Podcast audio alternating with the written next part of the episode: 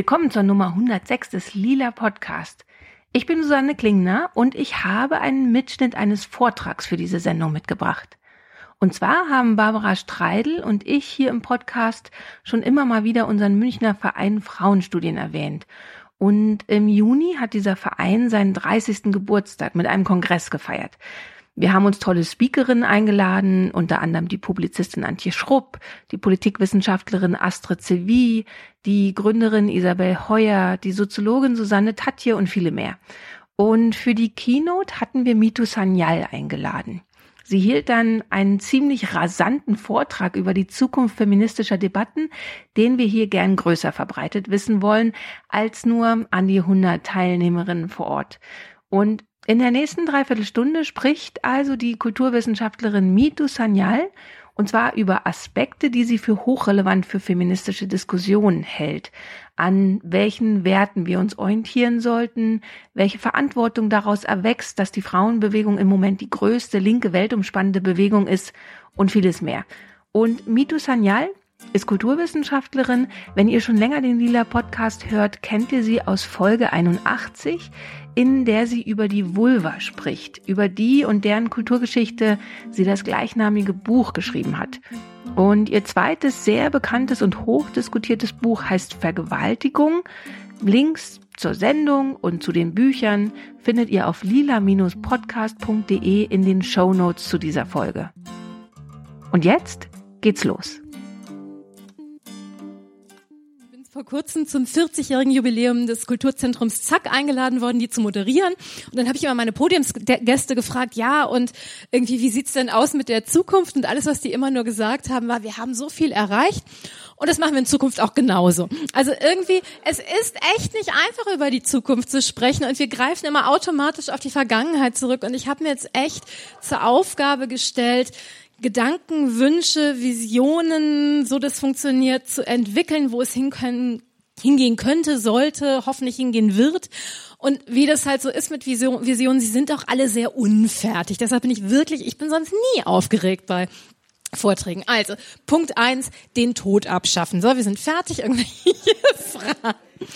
Nee, ganz im Ernst, ich möchte wirklich Visionen entwickeln, von denen ich selber noch keine genaue Vorstellung habe, wie man sie umsetzen könnte, die ich aber für wichtig halte, wenn wir nachhaltig unsere Gesellschaft verändern wollen. Und kann ich natürlich nicht für alle Feministinnen sprechen, das wäre ja auch angemessen, also vermessen, angemessen. Genau, ist total angemessen, wenn ich das mache. Vermessen. Aber ich kann ein paar Vorschläge oder Thesen aufstellen. Meine erste These ist tatsächlich, dass die Feminismen zurzeit die erfolgreichste Bewegung für soziale Gerechtigkeit sind. Herzlichen Glückwunsch. Und und, und wer hätte das gedacht tatsächlich? ähm, vor 20 Jahren sah das noch anders aus. Und, und nicht, weil wir wenig gefordert und gedacht und gemacht haben, sondern es ist auch so ein bisschen so, dass wir diejenigen sind, die übrig geblieben sind. Daran schließt sich aber direkt meine zweite These an, dass damit halt auch eine Verantwortung einhergeht. Also wir können nicht mehr darauf hoffen, dass die anderen die Welt retten, sondern wir müssen das jetzt selber machen. A woman's work is never done. A woman's. Und damit wären wir meinem dritten Punkt. Wenn die Feminismen inzwischen die traditionelle Linke an Einfluss überholt haben, das ist fraglich, ob das jetzt wirklich so ist, aber wir nehmen das jetzt gerade mal als Arbeitshypothese, dann kann das politische Subjekt nicht mehr ausschließlich die Frau sein. Und das war es natürlich nie. Und die Frauenbewegung setzt sich gegen Rassismen ein, für Transrechte, zumindest diejenigen Feministinnen, die sich nicht gegen Race als feministisches Thema einsetzen, weil das von der Frauenfrage ablenkt. Es gab ja diese berühmte Szene zwischen Betty Friedan, äh, Autorin von der Weiblichkeitswahn, die ähm, auf dem äh, ersten Treffen des National Organization for Women in New York, irgendwie 1967, ne, 76, hat die Flo Kennedy getroffen, die gegen den Vietnamkrieg und für Black Power irgendwie sich eingesetzt hat. Und Kennedy erinnert sich, Betty went bonkers. Und aus Angst, dass das den Feminismus verwässern würde. Und in Deutschland sind wir da einen anderen Weg gegangen historisch und das ist auch besonders gewesen. Also das ist das, was der Historiker Quinn Slobodian Radical Empathy genannt hat. Das hat ganz viele Vorteile, es hat ein paar Nachteile auch. Also es hat manchmal so merkwürdige Auswüchse, dass dann die unterdrückten schwarzen oder braunen Frauen romantisiert werden. Also ich erinnere mich noch dieses, nehmt unsere Fotos von euren Wänden, so eins der Gedichte, das irgendwie immer wieder in allen Frauenkalendern war. Aber trotzdem war das ein absolut lobenswerter Versuch, das feministische Subjekt offen zu halten und eben nicht zu beschränken. Und das ist wirklich, wirklich bemerkenswert. Und zurzeit entzünden sich Inklusions- und Exklusionsdebatten ja an Sexarbeit auf der einen Seite, ne, sind Sexarbeiterinnen Teil des feministischen Subjekts, wenn sie Sexarbeiterinnen bleiben wollen, an Muslimas sind Muslimas Teil des feministischen Subjekts, wenn sie das Kopftuch tragen wollen und auch gerade an Transfrauen sind Transfrauen Teil des feministischen Subjekts, später noch ein kleines bisschen mehr zu Trans. Was ich aber daran interessant finde, ist, dass daran ja so ein gewisser Essentialismus argumentiert wird. Also das feministische Subjekt sind Frauen. Transfrauen werden als Männer bezeichnet, sind keine Männer, werden aber als Männer bezeichnet. Deshalb sind Transfrauen keine Frauen innerhalb dieser Logik und damit nicht Teil des feministischen Subjekts. Das ist auf so vielen Ebenen absurd, angefangen bei der Frage, wer hat denn hier die Definitionsgewalt? Und ist es nicht eben Teil der feministischen Theorie immer gewesen, dass wir die Definitionsmacht über uns selbst zurück oder überhaupt irgendwie haben? Und wie können wir dann anderen Menschen die Definitionsmacht über sich selbst absprechen? Aber auch, wer hat denn überhaupt festgelegt, dass das politische Subjekt des Feminismus ausschließlich Frauen sind? Wer hat das gemacht? Und das führt zu, was ist mit Männern als politisches Subjekt des Feminismus? Aber wir wollen jetzt nicht direkt am Anfang des Abends uns entzweien, deshalb spare ich mir die Männer für später auf. Stattdessen würde ich gerne über Liebe reden. Denn, denn das ist also nicht nicht Liebe im Sinne von erotischer Liebe ähm, und und wie kann ich einen Partner finden, halten, verwalten, sondern Liebe als sondern Liebe als politische Kraft und irgendwie, denn das ist meine Hauptthese, wir brauchen eine Politics of Love und der Titel dieser Keynote ist ja Liebe deinen Feminismus wie dich selbst. Das ist so ein bisschen irgendwie, als ich, als ich gefragt wurde, hatte ich die Rede noch gar nicht geschrieben, das ist wie Comedians immer Poster machen irgendwie und dann geht aber das ganze, das ganze Programm, was sie machen, zu was ganz anderem. Aber irgendwie, ich wollte irgendwie, ich wollte über das, das Thema Liebe irgendwie arbeiten, schreiben, denken. Ich wollte den Anlass haben, darüber nachdenken zu dürfen. Und wenn ich sage, liebe deinen Feminismus wie dich selbst oder wie die Afroamerikaner noch sagen dürfen und können, I love my people, wen liebe ich dann? Und mit Sicherheit nicht jede einzelne Frau, jeden einzelnen Schwarzen, jeden einzelnen Mensch auf der Welt. Was ich meine ist, dass Liebe das organisierende Element unserer Interaktionen ist oder sein sollte. Warum? Lange Zeit hing neben meinem Bett ein Zitat von Gustav Landauer, da stand drauf, die revolutionärste Handlung ist, die Menschen, die wir lieben, wertschätzen zu behandeln. Oder so ähnlich. Ich konnte es nicht mehr finden. Mark Twain hat irgendwie, der immer für ein Baumont Gutes hat gesagt, bevor wir anfangen, unsere Feinde zu lieben, sollten wir erst einmal unsere Freunde besser behandeln. Ist was dran. Und warum ist Liebe ein so revolutionärer Akt? Weil das Erste, was man Menschen beibringt, die man kolonialisieren, unterdrücken, diskriminieren möchte, ist, dass sie nicht zu den liebenswerten Subjekten gehören. Also, dass sie nicht zu den Subjekten gehören, die es wert sind, dass man Empathie für sie empfindet und dass sie diese Empathie nicht einklagen können. Und nicht zufällig ist die Empfindung, die alle diskriminierten Gruppen oder Individuen auch teilen, dass sie weniger wert sind als andere. Genauer gesagt, weniger Liebe wert. So, und jemanden wie mich kann man nicht lieben, ist eben keine individuelle Aussage, die auf ein individuelles Problem verweist. Dazu kann sie werden, das ist das perfide daran, sondern irgendwie ähm, Zuerst einmal verweist sie auf ein strukturelles Problem. Ich habe vor kurzem mit der Autorin Erika Fischer geredet und die hat mir erzählt, dass sie immer das Gefühl hatte, als Frau ein so minderwertiges Wesen zu sein, dass sie sich nicht vorstellen konnte, dass jemand sie lieben könnte.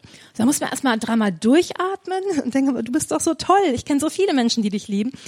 So, und dann denkt man sich, ja, heute ist das alles ganz anders. Aber ich habe total viele Freundinnen, die aus den unterschiedlichsten Gründen der Überzeugung sind, nicht liebenswert sind, weil sie zu dick sind oder vermeintlich zu dick sind, zu laut, zu leise. Laurie Penny hat mir gesagt, sie glaubt, dass sie nicht geliebt werden kann, weil sie zu feministisch ist. So, und das ist natürlich übrigens der Trick an Liebe, respektive Liebesentzug als politischer Waffe, dass es nicht eine reale Bedrohung sein muss, sondern dass die Angst, Liebe zu verlieren, respektive nie zu bekommen, bereits ausreicht, irgendwie, weil die Angst, nicht geliebt zu werden und unglaublich viel dafür tun zu müssen und diese Liebe zu erheischen, etwas mit uns macht. Und Bell Hooks hat ja viel über Liebe in Black Communities geschrieben und sie hat gesagt, weil wir nicht gelernt haben, also wir haben nicht gelernt, mit unseren Freunden gut umzugehen, weil wir nicht gelernt haben, mit uns selber gut umzugehen, also uns selber den Wert zu geben. Und das ist für eine Community ein riesiges Problem. Und natürlich sind wir warmherzige Menschen, aber uns fehlt der die, also an der grundsätzlichen Wertschätzung für Menschen wie uns. Und sie analysiert dann, dass irgendwie, dass diese Liebesökonomie viel damit zu tun hat, wer die Macht hat, Liebe zu gewähren oder auch vorzuenthalten. Und übrigens auch, wem wir meinen, diese Macht zuzugestehen, weil häufig ist es gar nicht so. Und sie sagt, dass man da auch Macht umkehren kann. Nicht jede Macht, selbstverständlich, aber dass das ein wichtiger, eine wichtige Schraube sozusagen ist. Ähm, aber was bedeutet Liebe als politische Kraft oder Love Politics und was Love e-, Ethics, was bedeutet das konkret? Und ich habe das für mich in so ein paar Punkte aufgeteilt. Das eine ist für mich Community of Memory. Und ähm, die Kybra Gümüşay hat irgendwie dazu gesagt, dass wenn Pluralität in unserer Gesellschaft heute selbstverständlich sein soll, dann muss es auch einen pluralen Blick auf die Vergangenheit geben. Also ne, das ist mit irgendwie Frauenstudien einfach zu sagen, es, es gab irgendwie Frauen haben an der Gesellschaft sich beteiligt, sie haben einen wichtigen Teil daran. Und es sind halt eben nicht nur Frauen, also überhaupt, dass wir in unseren Erinnern irgendwie, dass wir darin mitbedenken, dass es irgendwie, dass es Pluralität gibt und dass Pluralität Anteil an dieser Gesellschaft hat. Und Heimat ist der Ort, an dem wir mit unserer Komplexität willkommen und erwünscht sind. Der zweite Punkt ist Civic Trust und das irgendwie ähm, hat ganz ne, wie wie vertrauen sich Individuen in unserer Gesellschaft gegenseitig. Ich bin heute kurz bevor ich hingekommen bin zum Bayerischen Rundfunk, zum Zündfunk gegangen, um kurz interviewt werden, dass alle Leute unbedingt hinkommen sollen. Und irgendwie, wie wunderbar das ist. Und natürlich die erste Frage, die mir gestellt wurde, war dann irgendwie zu dem, zu dem Fall, der gerade durch die Medien ging, zu der jungen Frau, die vergewaltigt und ermordet wurde. Und was ist denn irgendwie dann mit den, mit den Migranten? Irgendwie, was, was ist denn da die Aussage zu den Migranten? Und wo ich denke, ja, aber das ist ein entsetzlicher Einzelfall, das macht überhaupt keine Aussage über niemanden irgendwie. Das ist ein entsetzlicher Fall, den muss man sich auch genau angucken, aber, aber daraus auf andere zu, zu schließen und wir haben im Moment zwar keine Politics of Love, aber wir leben und zwar nicht in einer Culture of Hate irgendwie, das ist, das ist zu groß, aber deutlich in einer Culture of Fear, wenn wir uns die Nachrichten anschauen. Und alle Politiker sagen immer, wir sollten offener und fairer und toleranter sein und manche sagen sogar, der Islam gehört zu Deutschland. Während wir aber die gesamte gesellschaftliche Rhetorik betrachten, dann ist das Gegenteil der Fall. Also unsere gesellschaftliche Rhetorik ist auf Angst und auf Bedrohung ausgerichtet und was wir brauchen ist eine Rhetorik der Deeskalation und des Vertrauens. Also und Gemeinsamkeiten, um Gemeinsamkeiten herauszufinden, Verständnis auszubauen. Das hört sich alles super an und super abstrakt an. Ich habe aber ein ganz konkretes Beispiel, wie wir das direkt verändern könnten. Talkshows. Ich bin vor kurzem zu einer Talkshow eingeladen worden und in letzter Sekunde wieder ausgeladen worden, weil, das ist ein Zitat, Frau Sandhel, Sie sind nicht kontrovers genug, Sie sind doch eher so verbindend, nicht wahr? Und dann haben die ungelogen Birgit Kelle eingeladen. Das ist die mit, macht die Bluse zu, wenn du nicht angemacht werden möchtest. Und ich kann irgendwie erfreut sagen, dass es echt nicht gut gelaufen ist. Und warum erzähle ich diese Geschichte? Weil ich mehr zu Talkshows eingeladen werden möchte, ist natürlich auch, aber in erster Linie, weil wir überhaupt keinen Talk sehen, sondern was wir sehen, sind immer nur Showfights. Also Leute, die ihre unterschiedliche Meinung sich gegenseitig um die Ohren hauen. Und am Ende geht das Publikum nach Hause und hat genau dieselbe Meinung, die es hatte, bevor sie dahin gekommen sind. Und was haben wir dabei gelernt? Dass man seine Meinung verteidigen muss. Wie viel innovativer wäre es stattdessen, öffentliche Gespräche zu machen, bei denen die Teilnehmenden versuchen, einander zu verstehen und, und in einen Kommunikationsprozess zu kommen, damit Menschen Kommunikation lernen, weil die Kommunikation muss man ja auch lernen. Und ich kann mir inzwischen übrigens auch nicht helfen. Ich habe ja die These, dass Menschen, die am härtesten gegen die andere Seite argumentieren. Und egal, ob das jetzt irgendwie von unserer Seite oder von der anderen Seite kommt, ne, ob das Männerrechtsaktivisten sind oder radikale Feministen oder, oder, dass das diejenigen sind, die die andere Seite am meisten überschätzen. Dabei kann an jemand verletzen, ohne das Gefühl zu haben, dadurch omnipotent zu sein, überhaupt Macht zu haben. Also ich habe die Theorie, dass wir in der Regel dann am meisten verletzen, wenn wir uns machtlos fühlen. Muss nicht stimmen, ist eine Theorie. Der nächste Punkt, der mir noch wichtig ist, ist Civic Grace. Und ähm, ähm, Michelle Adams Moody hat das so definiert, dass Civic Grace, ich sage das kurz auf Englisch, weil sie das so schön gesagt hat, the willingness to relinquish political resentment in service of common ideals and goals, as opposed to political resentment, which is a threat to democracy. Also es geht halt darum, dass man seine politische Abneigung außen vor lässt, dass man sagt, okay, irgendwie, wir müssen trotzdem miteinander sprechen können, um an gemeinsamen Ideen und Zielen arbeiten zu können. Und wenn wir unsere irgendwie politischen irgendwie wieder unseren politischen Widerwillen sozusagen an erste Stelle setzen, dann sind wir nicht in der Lage, einen demokratischen Prozess zu machen. Das ist ein Problem. Das ist echt nicht einfach. Ich finde es nicht einfach. Ähm, ein Beispiel. Das ist dieses Jahr durch alle Medien gegangen. Das werden, ihr alles werden Sie alle mitbekommen haben. Das Gedicht an der Alles Solomon Hochschule an der Wand. Und je nachdem, wem man zugehört hat, ging es um Zensur. Ah, ich bin auch gegen Zensur. Oder es ging um Sexismus. Ah, ich bin auch gegen Sexismus. Und niemand hat der anderen Seite wirklich zugehört, denn die Bedenken wo hört es auf, wenn wir die Gefühle als Grundlage nehmen, um Literatur, Kunst etc. aus dem öffentlichen Raum zu entfernen, respektive, dass unsere Hochschulen, wir wollen sie mitgestalten, die sind ja beide absolut valide und wertvoll. Und tatsächlich haben die ja echt eine wahrhaft salomonische Lösung gefunden, nämlich das Gedicht wird dann an dieser Plakette angebracht und es werden jetzt Texte zeitgebunden an diese Fassade halt angebracht. Und über die gibt es dann auch noch eine öffentliche Debatte. So kann Demokratie funktionieren. Leider ist das in der Öffentlichkeit aber nicht angekommen. Da ist es nur ein Kampf zwischen Redefreiheit auf der einen Seite und den verrückten Feministinnen auf der anderen. Das ist es aber nicht. Und damit wären wir beim nächsten Punkt Redefreiheit. Was dürfen wir sagen? Was muss man auch sagen dürfen? Wo sind Gefühle, Befindlichkeiten, Verletzungen relevant genug, um einen Eingriff in die Redefreiheit zu rechtfertigen? Und es ist wirklich schwierig, weil Sprache strukturiert das, was wir uns vorstellen können. Und auf der anderen Seite ist eine neue Sprache aber auch immer ein Ausschluss Instrument. Ne? Und ich weiß von Studentinnen von mir, dass sie teilweise Angst haben, sich an bestimmten politischen Diskursen zu beteiligen, weil sie die Sprache nicht beherrschen. Das darf auch nicht sein. Und ich habe das aber auch selber gemerkt. Ein Beispiel, von dem ich weiß, dass das hier bereits der einen oder anderen auch passiert ist, nämlich, dass wir dafür angeklagt werden, transfeindlich zu sein, weil wir uns äh, weil wir über Rechte von Transmenschen gesprochen haben. Und ich habe das echt immer nicht verstanden, bis mir das mal jemand erklärt hat. Und das war wirklich so ein Aha-Erlebnis. Der meinte, aber du nutzt trans als Präposition. Trans ist ein Adjektiv. Also es ist nicht Transmenschen ein Wort, sondern Trans, Lücke, Mensch.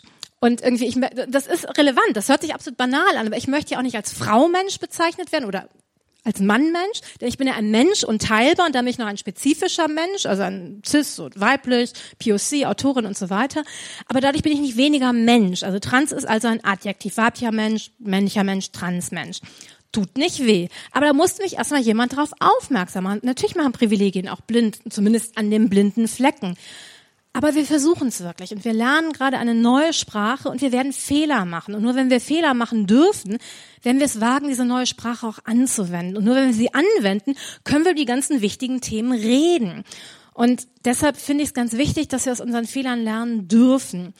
Und ähm, und ich kenne das natürlich auch, dass äh, ich immer wieder Erfahrungen mache, die nur ich mache, weil ich halt bin, wer und wie ich bin und dann Menschen erklären muss, die halt sind, wer und wie sie sind, dass sie mir gerade massiv auf die Füße treten, wie ermüdend das sein kann, wie auslaugen und vor allem, weil Menschen in der Regel da eben nicht offen und interessiert darauf reagieren, sondern sich in irgendeiner Form verteidigen, das musst du aber so sehen, die die Verletzung und Falschidentifizierung noch vertieft. Und aber ich weiß, dass sie in der Welt, so wie sie ist, so reagieren müssen, weil unsere Welt es uns nicht anders beigebracht hat. Wir leben in einer Kultur, in der Bestrafen wichtiger ist als Veränderung. Und das ist ein Problem. Und nochmal, ich liebe Kybra Gümmelsheimer so sehr, deshalb werde ich die wahrscheinlich noch mehrmals zitieren. Die hat halt gesagt, es fehlt uns an einer Fehlerkultur. Wir stellen Menschen zu schnell an einen Identifikationspranger. Und natürlich können wir einzelne Aussagen diskutieren oder auch kritisieren, aber wir haben keine Kultur aus unseren Fehlern zu lernen oder einfach nur mal nicht einer Meinung zu sein. Und in diesem Sinne haben wir zwar eine, haben wir zwar Debatten, aber keine Debattenkultur. Und ähm, die nächste Frage ist dann, wie können wir lernen, mit Menschen zu kommunizieren, die Gefühle haben, mit denen wir nicht übereinstimmen. Und die Forschung zeigt halt, dass die Dynamiken, die zur Empörung führen, also skandalisieren, Hashtags, Calling out, eben nicht die gleichen sind, die Veränderungen herbei auslösen. Ne? Also irgendwie die äh, Empörung sorgt für Aufmerksamkeit, ganz wichtig, aber danach brauchen wir die Debatte. Und Stephen Fry hat mal ganz hübsch gesagt, möchte ich Recht haben oder möchte ich effektiv sein? Und das ist tatsächlich eine Frage, die man sich häufiger mal stellen sollte. Und es gibt so eine, so eine schöne Definition von dysfunktionalen Familien, die zeichnen sich eben nicht dadurch aus, dass sich alle gegenseitig in den Kopf hauen, sondern durch Langeweile, dass niemand nichts mehr macht, weil alle Angst haben, einen Fehler zu machen. In funktionalen Familien dürfen Leute Fehler machen und daran wachsen, während in dysfunktionalen Familien ist die Reaktion auf Fehler Ausschluss. Wir sind eine ganz schön dysfunktionale Familie. Und, und nicht wir, die Feminismen, sondern wir irgendwie die komplette Gesellschaft. Und da sind wir halt Teil einer Gesellschaft. So, aber was ist, wenn es halt eben nicht um einzelne Worte geht, sondern um ganze Gedankengebäude geht? Und das ist dann teilweise relativ abstrus, wenn irgendwie, weiß nicht, so bei so Praktiken wie No Platforming oder so, ne, wenn es dann um Leute wie Jermaine Greer geht, irgendwie, die sich ähm, mit einigen wirklich auch transphoben Aussagen in universitären Kreisen echt zur Persona non grata gemacht hat. Man denkt, na, hm. Aber was ist, wenn es sich dann um rechte Demagogen handelt? Und vor kurzem ist Thilo Sarrazin nach Düsseldorf gekommen und Freundinnen von mir haben eine Petition gestartet, dass sie nicht möchten, dass ihm eine Bühne gegeben wird. Und ich stimme dem zu, ich möchte das auch nicht.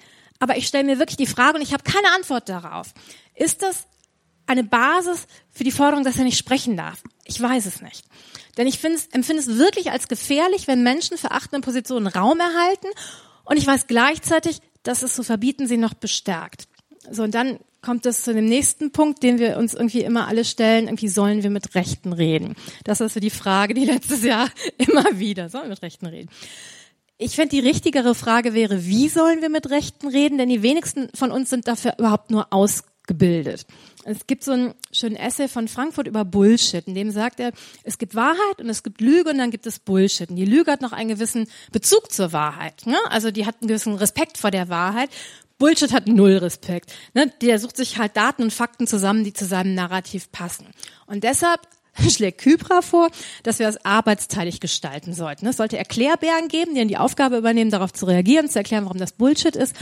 Und wir sollten währenddessen an unseren eigenen Themen weiterarbeiten, uns nicht immer nur an dem Bullshit abarbeiten. Und ähm, dann ist natürlich die Frage, wo fängt rechts an? Und ich muss jetzt auch nicht die ganze Kopftuchdebatte runterbeten, weil ich ja wahrscheinlich zu Bekehrten predige, aber daran ist was deutlich geworden, was mir als sehr interessantes Dilemma erscheint. Also diejenigen, die sich irgendwie für ein Kopftuchverbot in Deutschland einsetzen, tun ja dies, weil sie die Frau als hilfloses, fremdbestimmtes Objekt imaginieren, und zwar fremdbestimmt von Männern. Die Frauen würden das nie freiwillig tun, ein Kopftuch anzuziehen.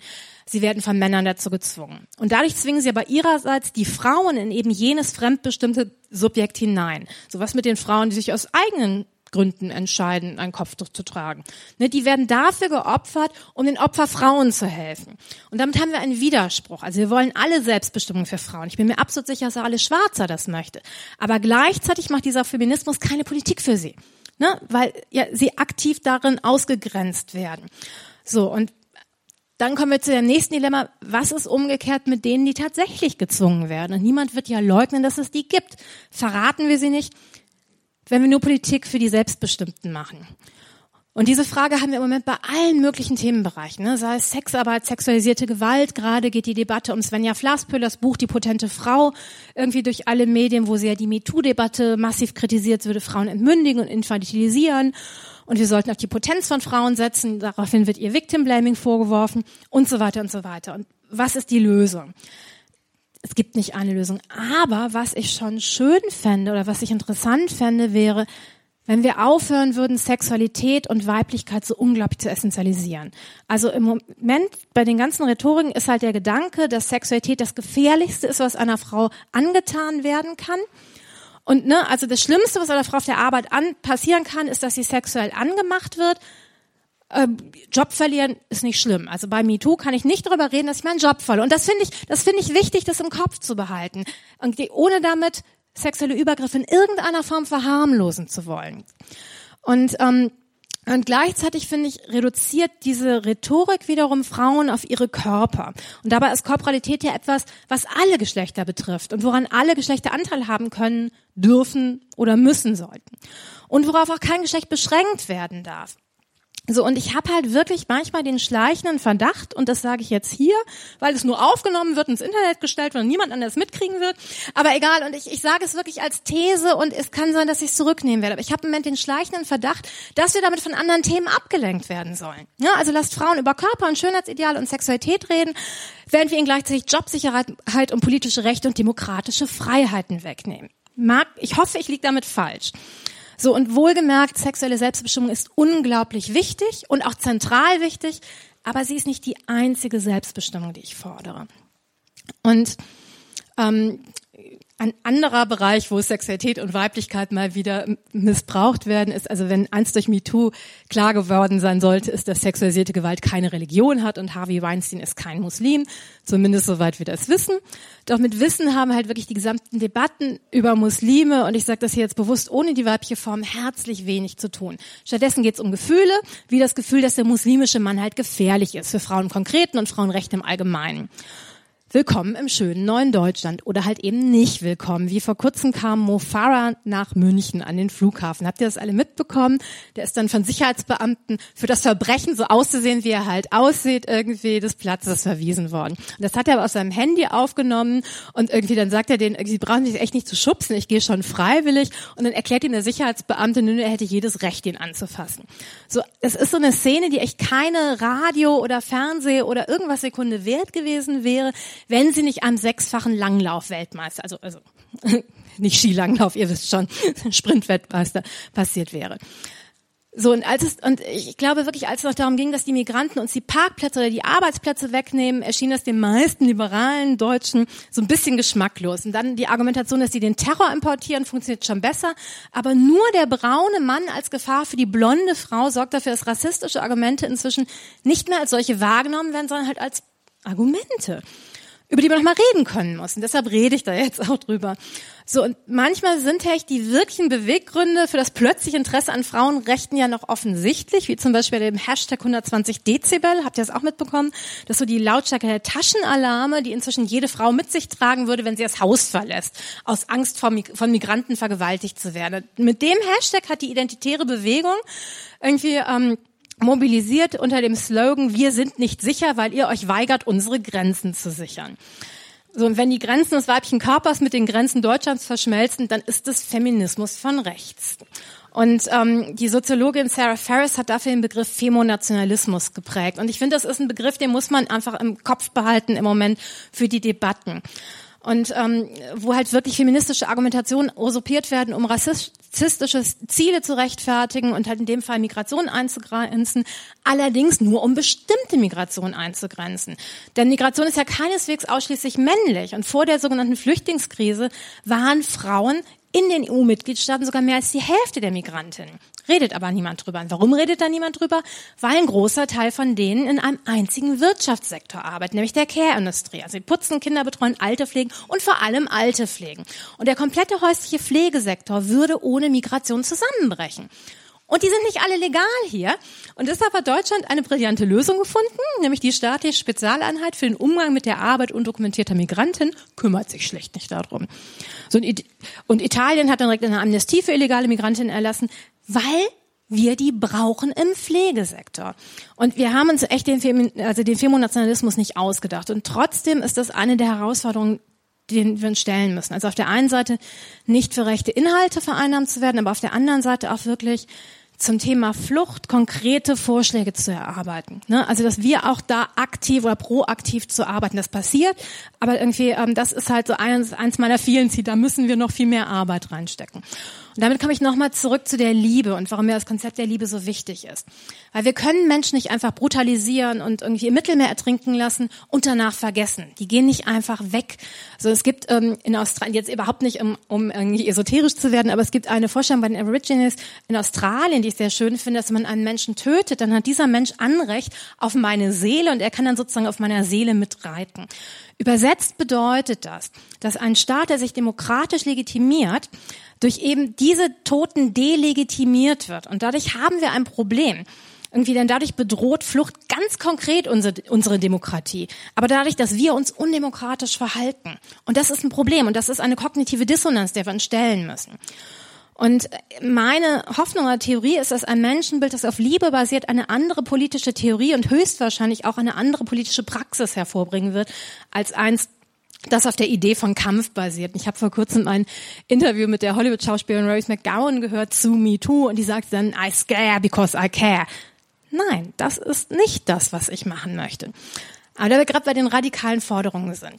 Ich finde, wir müssen auch Identitätspolitik hinterfragen. Nicht über Bord schmeißen, aber wirklich hinterfragen. So, und es gibt ein ganzes Spektrum. Identitätspolitik ist ein ganzes Spektrum.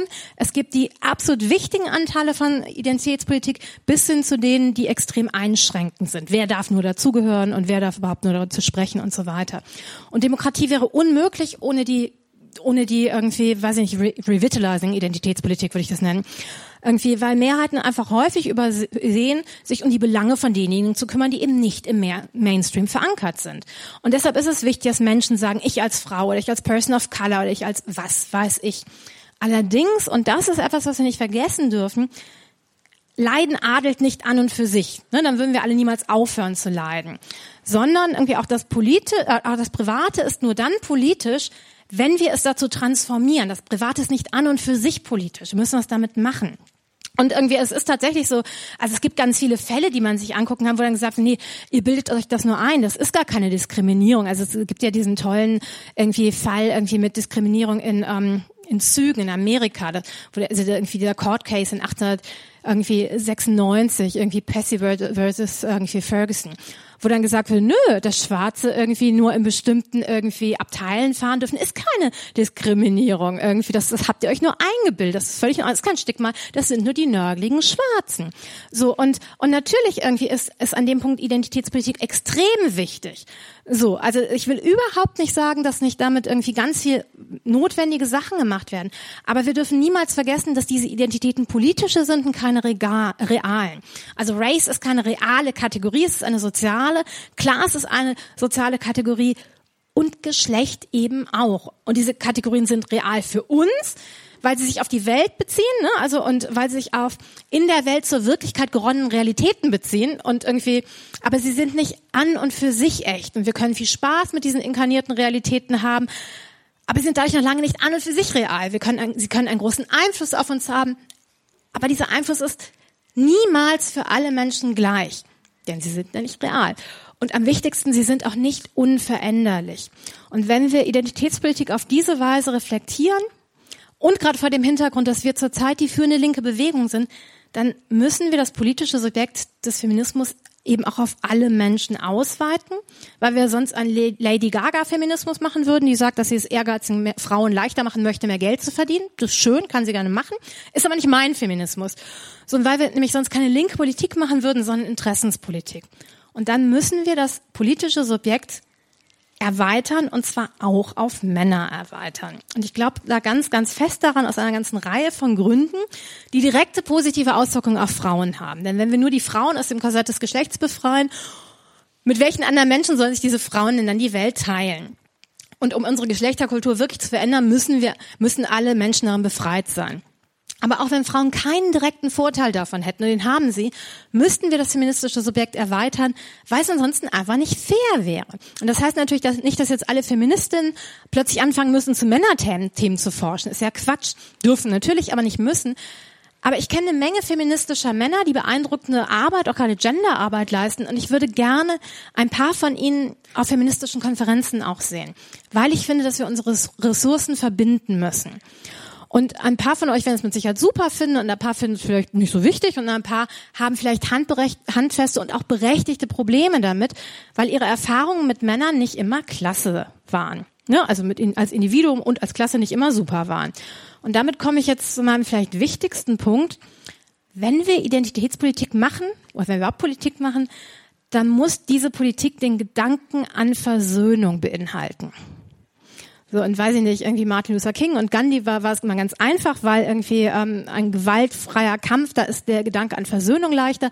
Aber zum Beispiel auch Nelson Mandela, der ja eindeutig gewaltsam Widerstand geleistet hat zu einer relativ langen Zeit seines Lebens, auch ihm war klar, dass Reconciliation, Vergebung ein zentraler Aspekt war, um die politische Solidarität in Südafrika zu etablieren. So, aber was heißt Versöhnung?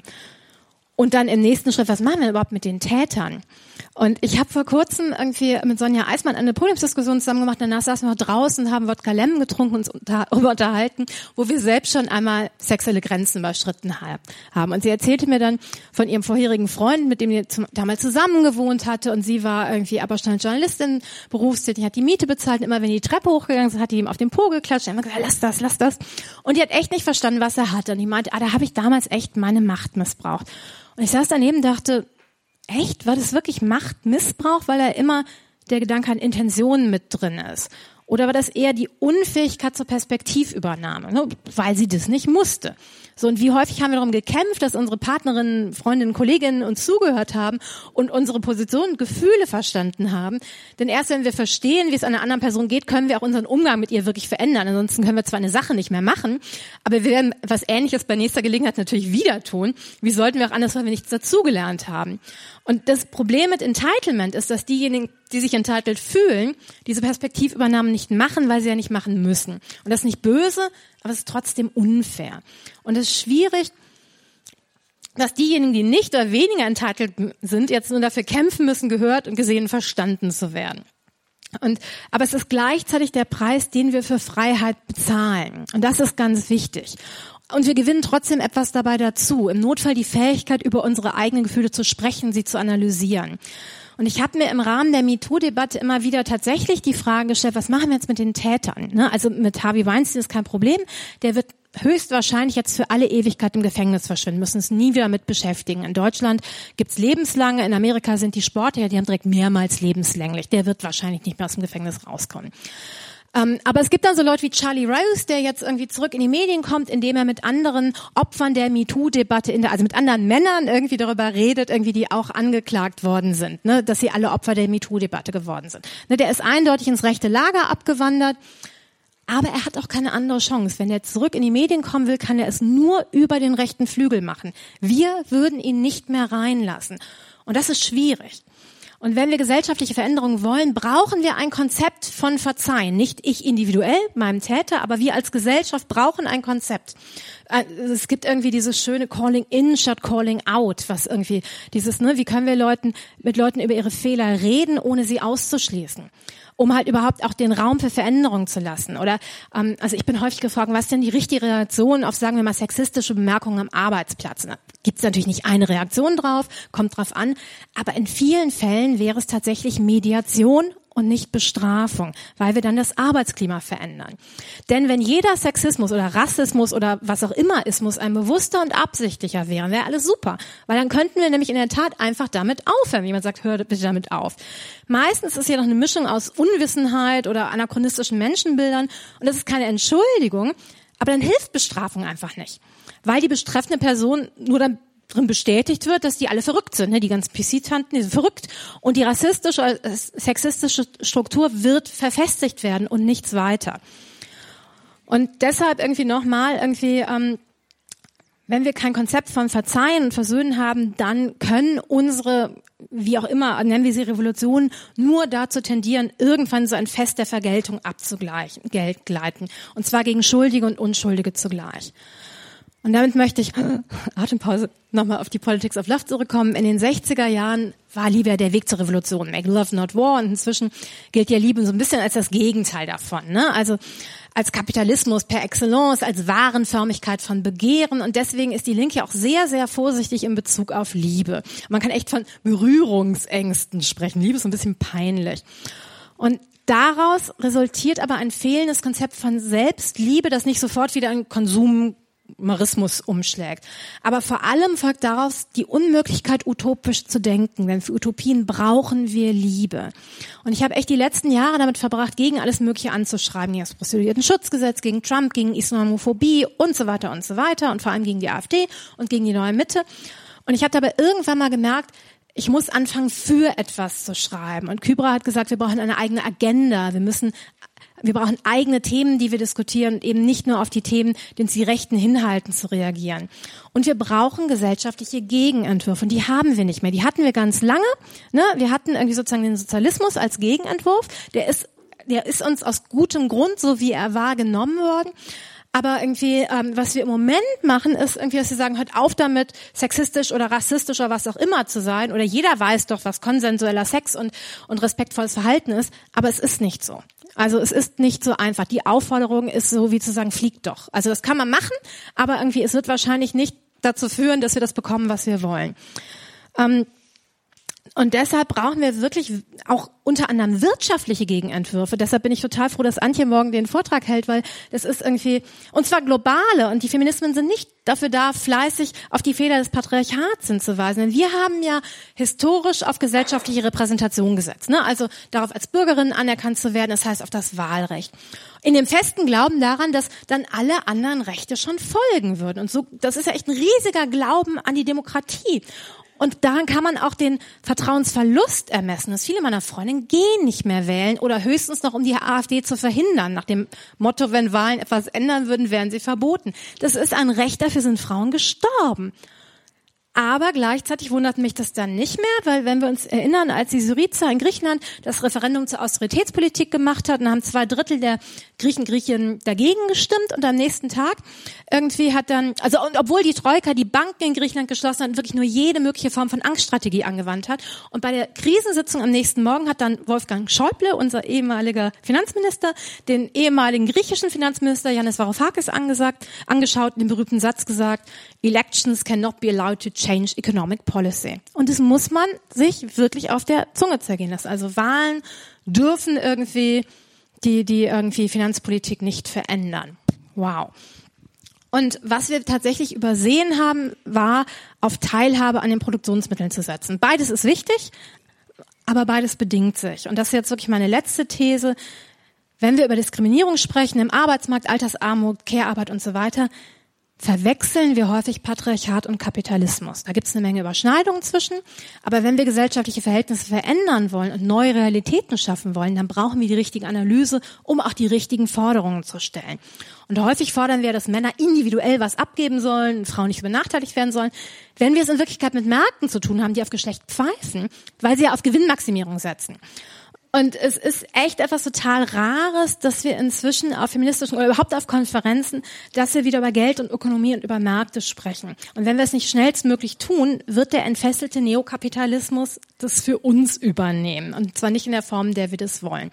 Deshalb, Nochmal zusammengefasst. Wir brauchen eine feministische Kapitalismuskritik, die nicht im Gestus der Kritik verbleibt, sondern Gegenentwürfe anbietet und keine Ahnung, wie die aussehen soll. Ich werfe das jetzt hier mal in das versammelte feministische morphogenetische Feld. Aber wir brauchen sie dringend. Ne? Also wir müssen, weiß ich nicht, also weiß ich, wir müssen es von der feministischen Rhetorik verabreden, verabschieden, die nur fordert, dass mehr Frauen in die DAX-Vorstände kommen sollen, sondern wir müssen die DAX-Vorstände abschaffen. Wir brauchen eine Politik der Liebe. Im Kapitalismus sind die einzigen messbaren Werte ökonomische Werte, halt Statuswerte. Das sind aber natürlich nicht die einzigen Werte, wie wir alle wissen. Aber wir können die anderen Werte nicht ermessen. Deshalb brauchen wir ein Maß, ein Verständnis für diese Werte. Wir brauchen eine faire Liebesökonomie, wo nicht Einzelne die Liebesarbeit anderer ausbeuten, weil sie ja freiwillig sozusagen aus Liebe übernommen wird. Wir brauchen Bildung über Liebe und soziale Liebestrategien wie Deeskalation, Empathie und Radical Happiness und gewaltfreie Kommunikation und Community of Memory, Civic Trust und Civic Grace und so weiter. Und unsere Aufgabe ist es, Utopien, und weil das so ein belastetes Wort ist, Utopie, der Nichtort, also Visionen zu entwickeln und anzubieten. Ökonomische, ökologische, politische, soziale, sexuelle, gesundheitliche. Die Liste ist offen und damit möchte ich gerne die Diskussion eröffnen.